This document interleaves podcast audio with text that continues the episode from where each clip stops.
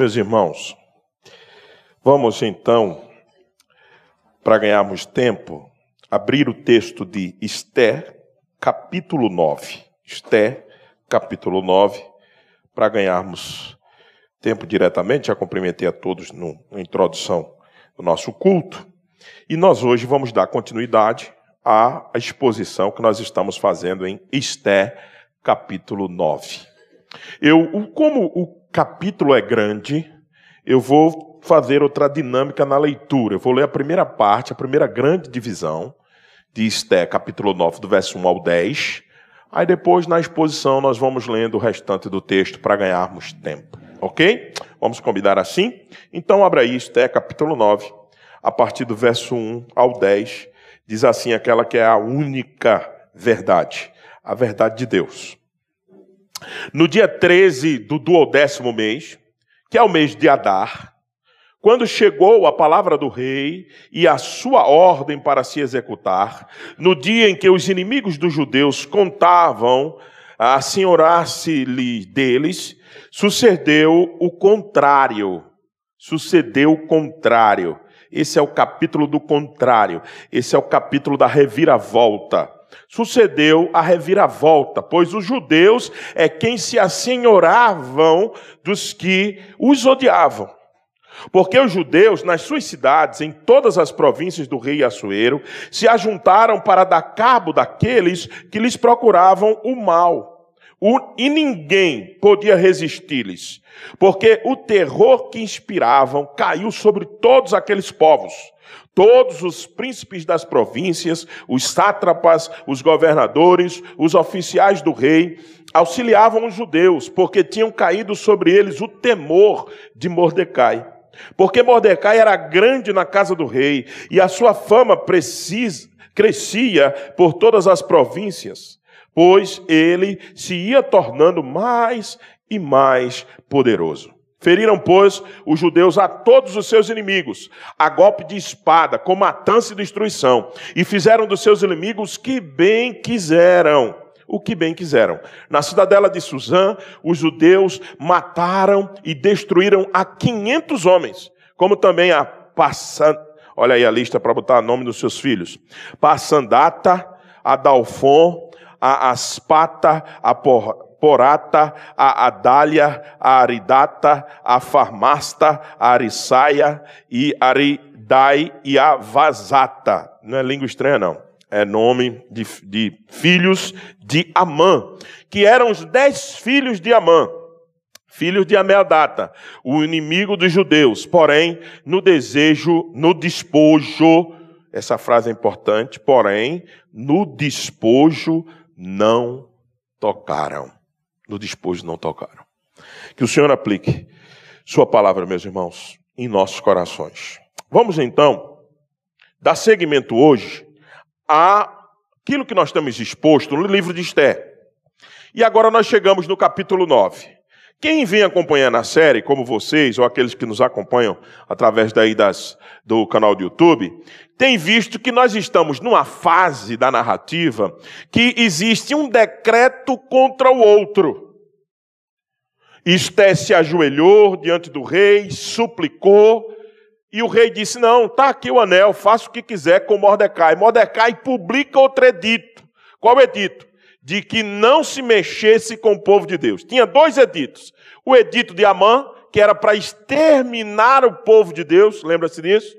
E agora tem outro edito. Mas, pastor, um não revoga o outro, deveria ser. Mas a questão é: na prática, isto vai acontecer? Eis a expectativa. Vocês se lembram que Amã, no capítulo 3, tinha decretado que esse dia de exterminar os judeus era daqui a um ano, ele decretou no dia, e tinha que cumprir quanto tempo? Um ano. O cronologia no livro de Esther é importante, para você entender. Depois, com três meses, ele já estava o quê? Morto. O problema é que Mordecai assume e publica um edito. Passa-se o tempo e chega naquele famoso dia. Que dia? Que Amã tinha decretado. Será quem que o povo vai cumprir? O edito que tinha vindo por mão de Amã ou o edito que tinha vindo por mão de Mordecai. Veja quando você tem um governo déspota, um governo covarde, o que você faz com o povo? Você põe o povo em guerra. Que Deus nos livre disso. Você põe o povo em guerra. Porque isso não devia estar acontecendo. Era para ser o Assuero ter assumido a responsabilidade e dizendo assim: eu errei quando dei autoridade a Amã. Então está revogado o decreto. Agora o senhor, por favor, vocês, por favor, agora obedeçam esse daqui. Pronto, estava resolvido. Tinha paz no reino, ok? Mas não é isso que a gente vai ver no capítulo 9. A gente vai ver no capítulo 9 guerra, matança, destruição. É isso que é dito, veja, no verso 5. A golpe de espada com matança e destruição. Quando o governo é fraco, déspota, covarde, que só pensa em si, ele põe o povo à guerra. Ele põe o povo para se degladiar. E é isso que nós vamos ter no capítulo 9 de Esté. Eu dei o tema a esse capítulo Triunfo do Povo de Deus. É sobre esse tema que nós vamos trabalhar. O triunfo do povo do povo de Deus. Veremos na continuação aqui da série do livro de Esté a reviravolta da história e de como o povo de Deus triunfou sobre os seus inimigos. Você precisa lembrar que o povo de Deus estava sob decreto de extinção debaixo da mão de Amã. Nesta altura, Amã está morto, e quem assume o seu lugar, o judeu Mordecai, que com a permissão do rei, expede um novo decreto para revogar o anterior. Mas o dia de cumprir o decreto anterior chegou.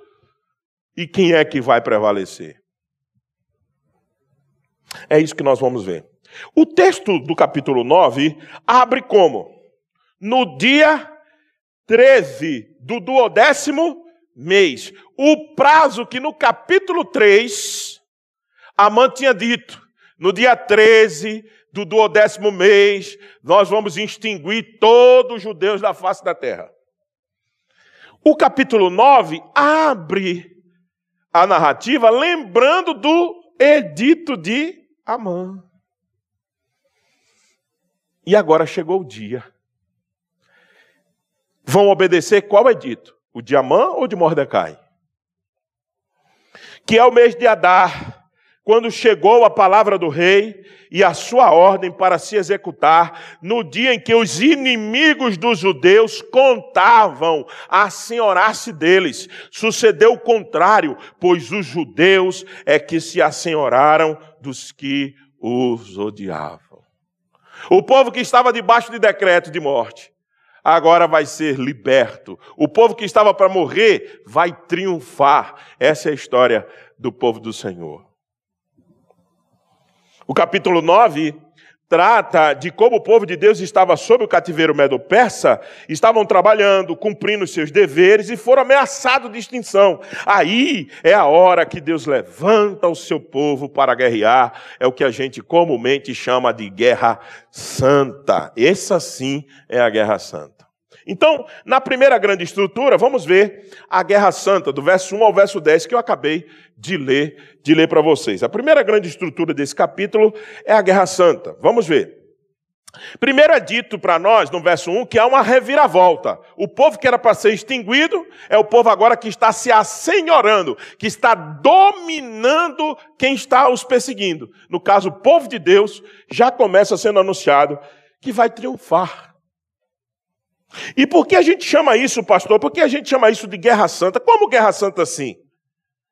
Se há morte, se há destruição, se dez filhos de. Se os dez filhos de Amã, coitadinho deles.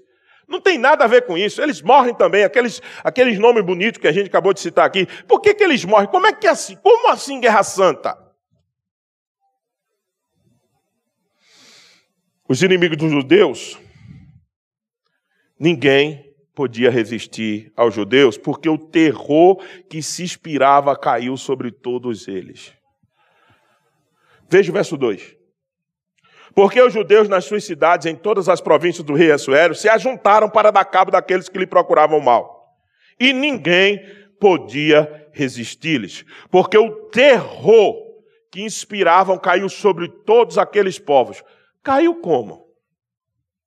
De onde vem esse terror? Era o povo judeu um povo feio, né? Não. Tinha medo de quê? De onde vem esse terror? Esse terror vem do poder do Deus desse povo. Esse terror vem do Deus de Israel. Esse terror vem porque o povo está ouvindo. Vocês se lembram daquela judia que não tinha nome? Agora ela é rainha. Meu Deus. E aquele cara que vivia na porta do rei, tu se lembra não? Cheio de caco, cheio de pano de saco, cheio de pano de saco, de caco de cinza. Agora o homem é o poderoso do reino. Quem fez isso com esse povo? Olha, tinha um decreto que era para extinguir esse povo, agora tem um decreto que é para poupar esse povo. Quem é que fez isso? O povo está fazendo a leitura dos fatos e está temendo. Diz assim: quem vai poder com Mordecai? Quem vai poder com Esther? Começou a temer o Deus de Esther e de Mordecai. Há um temor acontecendo. Veja que no verso 3, ainda há uma ênfase desse temor. Todos os príncipes das províncias e os sátrapas, os governadores e os oficiais, todo mundo da alta cúpula auxiliava o judeu. Por quê? Porque tinha caído sobre eles o temor de quem? De Mordecai. Aí você troca Mordecai, tinha caído sobre eles o temor do Senhor. Tinha caído sobre eles o temor do Deus de Israel. Vocês estão entendendo? E aí, como é que Deus começa a ganhar? Por que a guerra é santa? Porque você vê no relato de destruição, você viu aqui, o verso 4, porque fomos vendidos e o meu povo para não destruírem, matarem, aniquilarem de vez, e ainda como servos. Ah, não, desculpa, estou lendo errado. Verso 4 do capítulo 9. Porque Mordecai era grande na casa do rei, sua fama crescia por todas as províncias, pois ele ia se tornando mais poderoso. Verso 5: Feriram os judeus a todos os seus inimigos a golpe de espada, com matança e destruição, se fizeram dos seus inimigos o que bem quiseram. Eu lhes pergunto: alguém do povo judeu, segundo essa narrativa, morreu? Alguém morreu? Está aqui dito que alguém morreu? Devia ter dito, o, o relato devia ter sido assim: ó, os judeus e todos os seus inimigos, a golpe de espada, matou todos os seus inimigos a golpe de espada. Com matança e destruição, morrendo algumas pessoas do povo judeu. Poderia ter, ter essa nota. E aí, além de não ter essa nota, tem outra. Os judeus faziam o que bem queriam com seus inimigos. Eis a guerra santa. Quando a guerra é santa, no Velho Testamento, ninguém do povo de Deus morre. Como assim, pastor? Vocês se lembram da guerra de Israel contra Ai? Capítulo 7, 6 capítulo 6 de Josué. Se lembram? Foram lá visitar a terra, o povinho desse tamanho. Aí os conselheiros de Josué viram assim: ó, pô, pro exército, 3 mil homens dá para resolver a parada. O negóciozinho é melzinho na chupeta. O relato diz que eles foram lá, guerrearam e 36 pessoas morreram do exército do Senhor. Só é este lugar que quando os povos de Deus foi guerrear, porque não era a guerra santa, eles morreram. 36. Só existe esse relato no, Novo, no Velho Testamento de 36 homens que morreram. Só lá e nenhum lugar mais. Isso significa que a guerra é o quê? Não era de Deus, não era santa. Vocês se lembram de Jericó? Jericó morreu quantos homens? Nenhum. Cantavam sete vezes ao redor do muro, o muro caiu. E todo o povo foi destruído. Quando é guerra santa, duas coisas acontecem. Primeiro, ninguém do povo, nenhum do povo morre. E depois, não toca-se nos espólios, porque a guerra é santa. A guerra é por causa do nome de quem? De Deus, e não para enricar o seu povo. Veja o final do verso 10. Depois que os dez tinham morrido, os dez filhos de Amã. Como é que diz o final do verso 10? Porém no despojo não tocaram. Eis aí outra característica da Guerra Santa. Você não peleja a guerra do Senhor para ficar rico em cima dos outros. Você não peleja a guerra do Senhor para explorar o outro povo. Você peleja a guerra do Senhor para que temam o nome do Senhor. Isso é guerra santa. Isso é guerra santa. Esse é o conceito de guerra santa. Não é essa porcaria que muitas outras religiões fanáticas fazem por aí, matando em nome de Deus. Isso não. Isso era quando o povo do Senhor estava ameaçado. O povo de Deus nunca gostou de guerra. É mentira. Esse conceito errado que o Velho Testamento é um Deus sanguinário, um Deus que mata por prazer, um Deus que mata porque gosta de ver a carnificina. Isso é mentira. Isso não corresponde ao Deus do Antigo Testamento. O Deus do Antigo Testamento foi sempre muito gracioso com Israel. Foi sempre preterido por Israel. Adulterava, Israel adulterava e ele não matava, ele buscava arrependimento. As nações também foram avisadas, não brinque com Deus. E quando eles iam contra o povo do Senhor, aí sim, o povo de Deus, aí sim, Deus se levantava sempre, matava porque estava sendo perseguido. Deus nunca fez nenhum tipo de guerra porque achou que era bonito. Mas sempre para deixar o nome do Senhor preservado. Segunda estrutura do texto, o pedido de Esther, verso 11 a 15. Pedido de Esther, verso 11 a 15. Diz lá: no mesmo dia foi comunicado ao rei o número dos mortos na cidade de Suzã. Disse o rei a rainha Esté, na cidade de Suzã. Na cidade de Suzã mataram e destruíram os judeus e quinhentos homens e os dez filhos de Amã, mas nas mais províncias do rei, que terão eles feito? Qual é, pois, a tua petição? E se te dará ou o que é que desejas ainda, se te cumprirá. Então disse Esté, veja o pedido de Esté agora. Se bem parecer ao rei, conceda-se aos judeus que se acham em Suzã, que também façam amanhã, segundo o edito de, de hoje, e dependurem em forca os cadáveres dos dez filhos de Amã. Então disse o rei que assim se fizesse. Publicou o edito de Suzã e dependuraram os cadáveres dos filhos de Amã. Reuniram-se os judeus que se achavam em Suzã, também no dia 14 do mês de Adar, e mataram em Suzã a trezentos homens, porém no despojo não tocaram. No despojo não tocaram. Por que não toca no despojo? Por que não toca? Porque a guerra é santa. Esté pede. O que que Esté pede? Qual é o objetivo do pedido de Esté? Pegar os dez filhos de Amã e botar em praça pública, todos em estacas. Aí você diz assim, Esté é muito malvadinha, pastor. Ela gosta de ver o negócio. Ela gosta de terror mesmo. Hein? Ela gosta de ver o negócio sangrando mesmo. Não, senhor. O que, que Esté está fazendo aqui? Pedindo para eliminar-se de vez a ameaça contra o povo de Deus. Lembre-se, os herdeiros, se ficassem vivos, podia querer vingar quem? O pai. O que é que Esté está fazendo? Não venham vingar este ato, porque este é ato de Deus. E vou mostrar para vocês o que acontecerão quem vir contra o povo de Deus. E vai parar na estaca. É isso que Esté está fazendo. Esther não gosta de sangue nem de batalha. Ela está dizendo assim: parem de ameaçar o povo de Deus. Porque quem mexer com esse povo vai parar como os filhos de Amã, pendurados em estaca. Terceira coisa, o descanso de todo o povo, verso 16 a 19.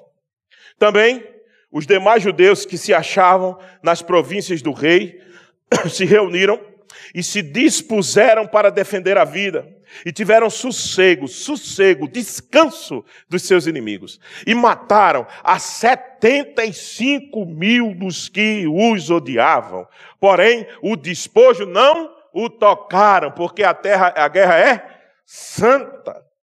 Sucedeu isto no dia 13 do mês de Adar, no dia 14, descansaram e fizeram dia de banquetes e de alegria. Os judeus, porém, que se achavam em Suzã, se ajuntaram nos dias 13 e 14 do mesmo e descansaram no dia 15 e o fizeram dia de banquetes e de alegria. Também os judeus das vilas que habitavam nas aldeias abertas fizeram do dia 14 do mês de Adar dia de alegria e de banquetes e dia de festa desculpe, dia de festa e mandaram porções dos banquetes uns aos outros.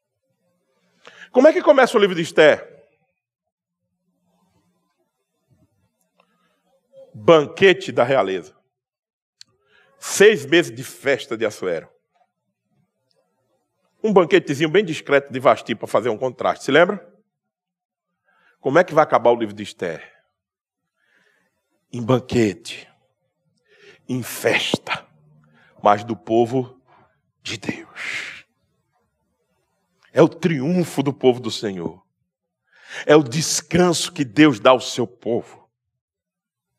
É o descanso de sua perseguição. O objetivo da guerra é chegar à paz. A guerra santa tem o objetivo de promover paz. Essa é a guerra santa. Guerra que traz guerra, guerra que traz outra guerra, não é guerra que o Senhor está pelejando. A guerra do Senhor traz alívio para o seu povo. A guerra do Senhor traz descanso, refrigério. Eles estão tão descansados que eles podem celebrar, eles podem banquetear, sem ter medo da vingança, da retaliação, porque Deus dá descanso ao seu povo. É o único Deus que dá descanso para nós, meus irmãos. O povo pode descansar agora. O inimigo está vencido. 75 mil homens morreram. E quantos do povo do Senhor? Segundo o relato, nenhum, ninguém. Ninguém. As nossas lutas podem ser grandes, nossa perseguição pode ser a ponto de nos sufocar. Nossas lutas e angústia pode ser a ponto de nos levar à beira da morte. Mas ninguém tem o poder do Senhor de nos fazer descansar. Somente Ele. Ele, diz o Salmo 23, faz-nos repousar. Ele faz. Ele faz nos repousar em pastos verdejantes. Ele guia a nossa alma. Ele nos guia para os ribeiros tranquilos de água. Ele nenhum rei, nenhum governo. Estamos prestes a eleger o presidente da República e os seus representantes nos e o seu não, os nossos representantes no parlamento. Eles não têm poder de nos fazer descansar. Somente o nosso Deus. Somente Ele e mais ninguém. Quarto, a festa do Purim. Agora é festa. Não é mais guerra. Agora não tem mais perseguição. A perseguição foi vencida. O edito de Amã caiu. Caiu por guerra santa. Não porque Mordecai fosse um homem assim, extraordinariamente é, é, é, instruído em guerra. Lembre-se, Mordecai é um judeu simples. Mas quem faz cair é Deus os seus inimigos. Deus. E aí, agora é festa e não mais guerra. Veja o verso 20 ao verso 32. Mordecai escreveu estas coisas e enviou cartas a todos os judeus. Carta para quê? Para se defender? Para se preparar para a guerra como ele tinha feito anteriormente? Não. Agora é carta de convocação para se alegrar. Todos os judeus que se achavam em todas as províncias do rei Assuero, aos de perto e aos de longe, ordenando-lhes que comemorassem o dia 14 do mês de Adá, um dia depois. Dia 13 era o dia de quem? De, de guerra, um dia de, de confusão. Mas no dia 14 agora é no dia de, de festa.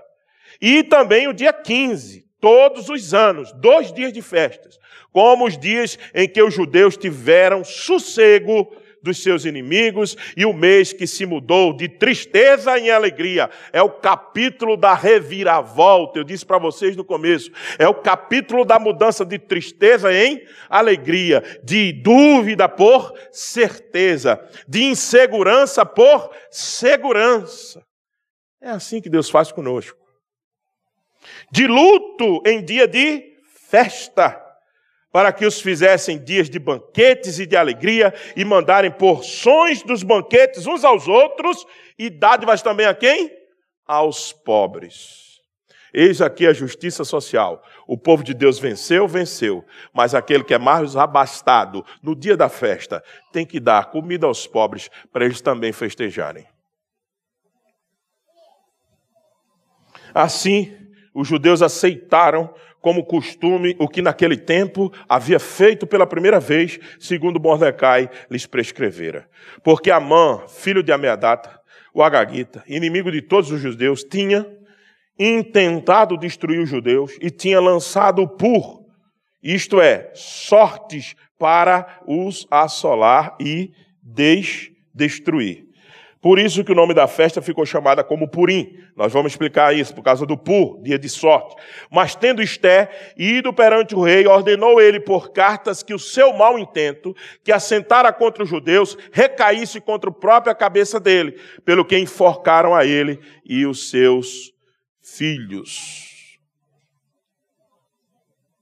Por isso, aqueles dias chamaram Purim de nome Pur, Daí, por causa de todas as palavras daquela carta e do que testemunharam e do que lhe haviam sucedido, determinaram os judeus e tomaram sobre si toda a sua descendência e todos chegassem a eles, que não deixaria de comer estes dois dias, segundo o que se escrevera deles, e segundo o seu tempo marcado todos os anos, e que estes dias seriam lembrados e comemorados geração após geração por todas as famílias, em todas as províncias e em todas as cidades, e que estes dias de Purim jamais caducariam entre os judeus e que a memória deles jamais se extinguiria entre os seus descendentes. Então, a rainha Esté, filha de Abiel, e o judeu Mordecai escreveram com toda autoridade, segunda vez, para confirmar a carta do Purim. Expediram carta a todos os judeus, às 127 províncias do rei Assuero, com palavras amigáveis e sinceras, para confirmar esses dias de Purim, nos seus tempos determinados,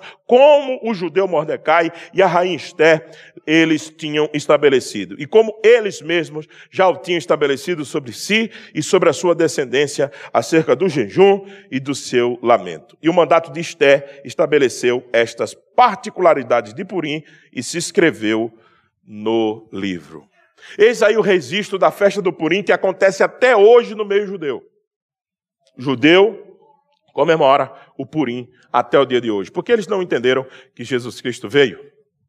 Então, primeiro é dois dias de festa, 14 e 15, como vocês viram. Comemorar o quê? O triunfo, mas, sobretudo, o descanso de seus inimigos, a mudança da tristeza para a alegria, sem esquecer dos mais favorecidos, os pobres. O nome da festa, vocês já viram, está ligado a Pur, sorte, a festa da sorte, a festa do Purim, a festa que Deus mudou a sorte do seu, do seu povo. Esté capítulo 3, verso 17, nos lembra, no primeiro mês, que é o mês de Nissan, no duodécimo do rei Assuero, se lançou o Pur, isto é, sorte perante Amã, dia a dia, mês a mês, até o duodécimo, que é o mês de Adá. Veja a perspectiva do narrador. A gente que gosta de construções literárias, né, pastor Camilo? O narrador faz questão de lembrar que o nome da festa, para ironizar, Amã é festa do Purim. É isso a ironia do texto. Vamos dar a festa. Vamos dar o nome à festa. Aquele, vamos, vamos lembrar nessa festa que tinha um cara que jogou por sorte para nos matar. Então vamos dar o nome à festa de Purim, para que a gente se lembre que ninguém deve se levantar contra o povo de Deus. É ironia do texto. Coisa extraordinária que o, o editor faz aqui. E o edito do Purim 29 a 32. Não esqueça, eu falo de editor, porque você vê que ele está narrando para trás, ele está na frente do episódio. naqueles dias estabeleceu a festa do Purim. Essa é a ideia de que existe um narrador para frente, provavelmente Esdras. Então a ideia Esdras de Neemias é que existe isso. Então esse narrador está olhando para trás e dizendo que naqueles dias aconteceu tudo isso. Por isso que há uma ironia aqui da construção do texto, para a gente sempre lembrar que a festa do Purim está ligado à traição de Amã. Muito bem. Acabou por aqui? Não, ainda temos mais uma mensagem no próximo domingo, ou no domingo que couber, na mensagem do capítulo 10. Parece que não tem nada para dizer no capítulo 10, pastor. São apenas três versos, mas tem muito para ser dito. E a gente vai guardar isso para a próxima mensagem, a última que encerra o livro de Esther. Mas vamos então para as aplicações de hoje. Muito bem. O que, que esse registro traz para nós? A primeira grande lição é que Deus sempre, sempre, em todo tempo, pelejará conosco as guerras nossas que são santas. Pastor, ainda a gente tem guerra santa? Sim. Aquelas guerras que você luta por causa do nome de, de Deus, não porque é do seu interesse, não porque você quer ficar mais rico, não porque você quer aplauso do povo. Essa não é a guerra que Deus luta com você. Não porque você quer reconhecimento na sua empresa, na sua cidade, no seu país. Essa não é uma guerra que Deus luta com você. Agora, toda guerra que você estiver lutando para a preservação da glória do nome do Senhor, saiba, Ele estará com, com você. Ele lutará com você. Ele intercederá pela sua vida. Ele lhe socorrerá. Quando o motivo for justo e glorifique o seu nome, fique certo, Deus vem e ele chefiará a nossa luta. Ele chefiará os ele chefia os exércitos de Israel, ele chefia a nossa luta. Quando o motivo for justo, fique certo, Deus descerá e lutará do nosso lado, como ele fez com Davi contra os filisteus, assim que Davi tinha subido ao rei. Segunda Crônicas, se não me falha a memória, 8,14, ou a primeira ou a segunda. Os filisteus se organizam, já Davizinho, recém-tronado, recém se ajoelha e diz: Senhor, é para é ir. Aí o Senhor disse: Vai, que eu vou entregar na tua mão. Davi vai, vence a primeira batalha. Os filisteus se organizam. Davizinho de novo: Senhor, é para ir. Vai, agora vai diferente. Ele está chefiando a estratégia de guerra vai por trás, porque eu vou pela frente, em cima das copas das aves, destruindo. Quando vocês virem um grande barulho de exército sobre as copas, saiam e vocês vencerão a peleja. É assim que Deus faz. Deus é estrategista. Deus sabe como conduzir a nossa vida para que a gente triunfe para a glória dele. Mordecai era estrategista de guerra? Não, que eu saiba não. Vocês ouviram alguma coisa sobre Mordecai? Mas venceu a batalha dentro do reino de Assuero e mais de 75 mil homens foram mortos. O povo de Deus, o verdadeiro povo de Deus, nunca buscou iniciar guerra com ninguém. A não ser para a conquista de Canaã, porque a terra era por direito de herança. Era deles. Eles tinham tido a sua terra invadida. Nós cristãos protestantes somos um povo pacífico por natureza. Nós gostamos, não gostamos de guerra. Qual foi a guerra bélica que os protestantes, ou a não ser só os protestos contra a ideologia, que nós começamos? Qual foi? Me diga uma, na terra. Agora nós protestamos. Nós levantamos para nos defender o direito que é nosso.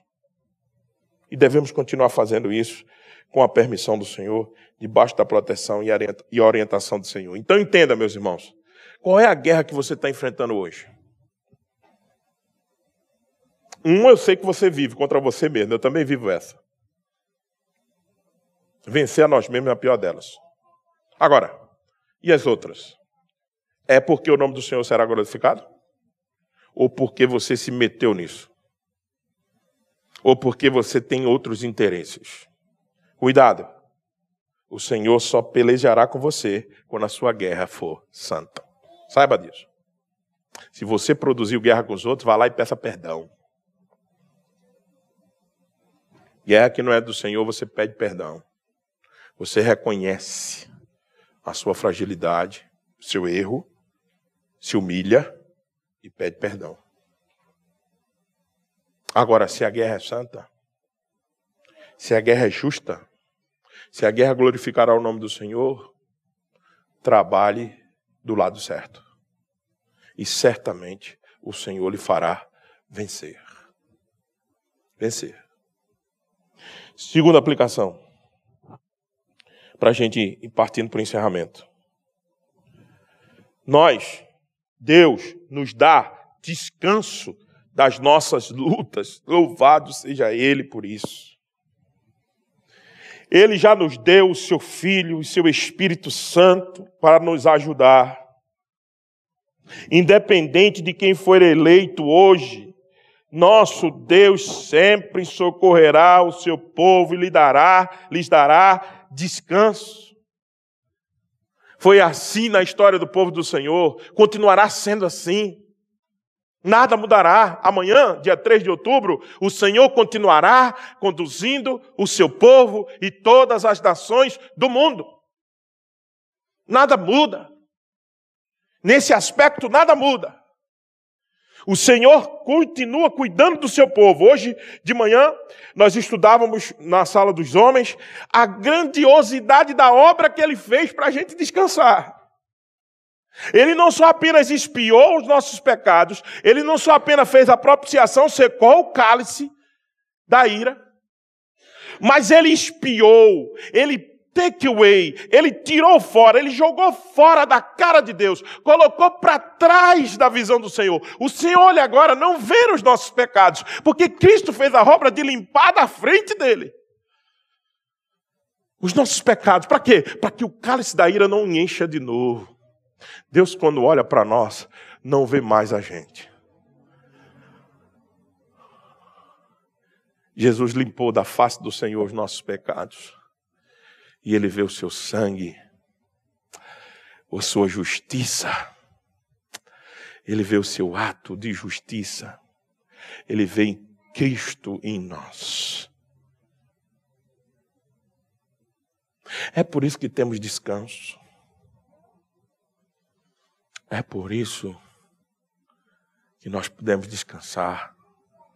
Porque mesmo que os nossos pecados nos atormentem, mas todos eles foi pago na cruz de Cristo. E todos eles agora não podem mais nos separar do amor de Deus que está em Cristo Jesus.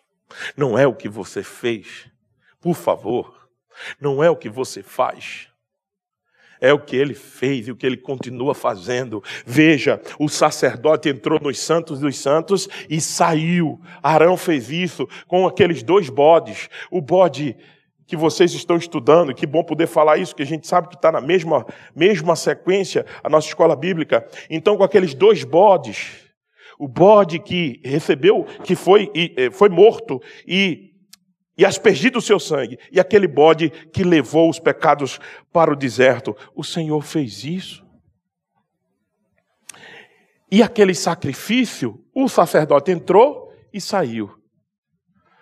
O nosso sacerdote entrou e ficou. Eis a diferença de Cristo para os demais sacerdotes. Uns sacerdotes humanos, eles entravam e tinham que sair.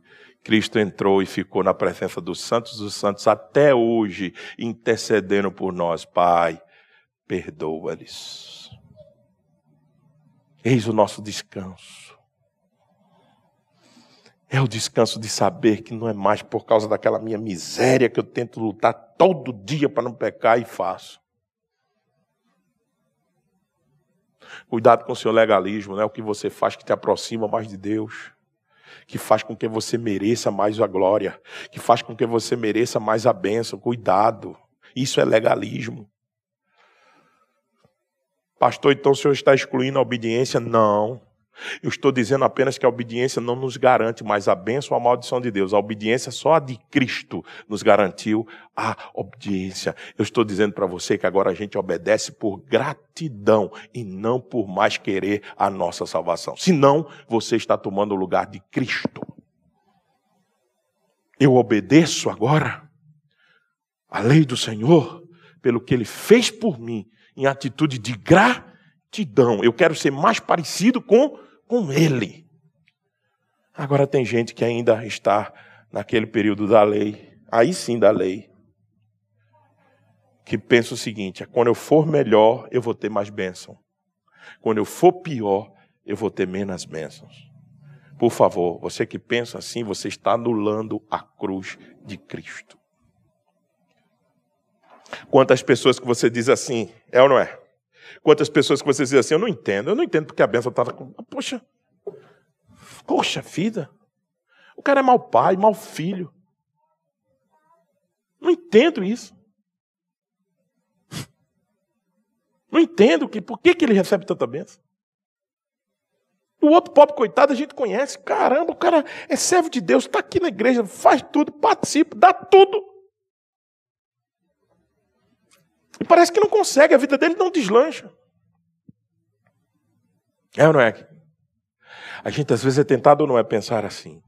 Ei, presta atenção. Isso são os nossos olhos que nos guiam para a interpretação equivocada da realidade. Não esqueça que qualquer bênção que existe na vida de, supostamente na vida de alguém, e qualquer maldição que exista supostamente na vida de alguém, tem os seus propósitos. E nem sempre aquela bênção suposta que você está vendo na vida de alguém é para bem dele, é para destruição. Cuidado com isso. Você condiciona crescimento social, crescimento financeiro à bênção de Deus? Cuidado. Você pode errar muito. Sabe quando alguém está sendo ricamente abençoado? Independente da condição financeira dele ou não? Sabe quando é que é? Quando ele descansa na verdade que seus pecados estão perdoados em Cristo Jesus e não é mais a condição que dá-lhes paz. Não é mais a condição financeira nem física que dá a ele paz, mas é a condição que ele tem em Cristo Jesus. Esse é o verdadeiro abençoado. O abençoado é aquele que não vive mais pelas circunstâncias. O abençoado é aquele que não mais se guia pelos olhos, mas se guia pela bênção de Deus sobre sua vida, no sentido de ter os seus pecados perdoados. Ele acredita tanto nisso que ele vive como um perdoado. Esse é o abençoado. Esse é o abençoado, esse é o apóstolo Paulo dizendo ao autarquês, a autarquia. Ele não vive mais por circunstância nenhuma, ele tem hematomas, ele aprendeu, ele está contente. Contentamento é a maior de todas as bênçãos. Ele está contente em toda e qualquer circunstância. Esse é a maior de todas as bênçãos, o contentamento. E só encontra isso quem Deus faz descansar. E ele fez seu povo descansar. Ele fez seu povo na festa do Purim descansar. E é isso que nós encontramos, encontramos no nosso Deus. Mas ele, ainda estamos nas lutas, meus irmãos, aqui. E é por isso que a gente comemora algumas festas que são a nossa lembrança do descanso eterno. Nosso Purim foi trocado pela Santa Ceia do Senhor que nós vamos participar hoje que lembra a morte e a ressurreição de Cristo. O nosso Purim também, a festa cristã do Natal, que lembra que Jesus veio e veio morrer pelos nossos pecados. Esses são alguns dos purins terrenos que a gente tem. Agora vai vir o purim celestial. Aí sim é festa eterna. Ainda virá o dia que nós descansaremos completamente no Senhor.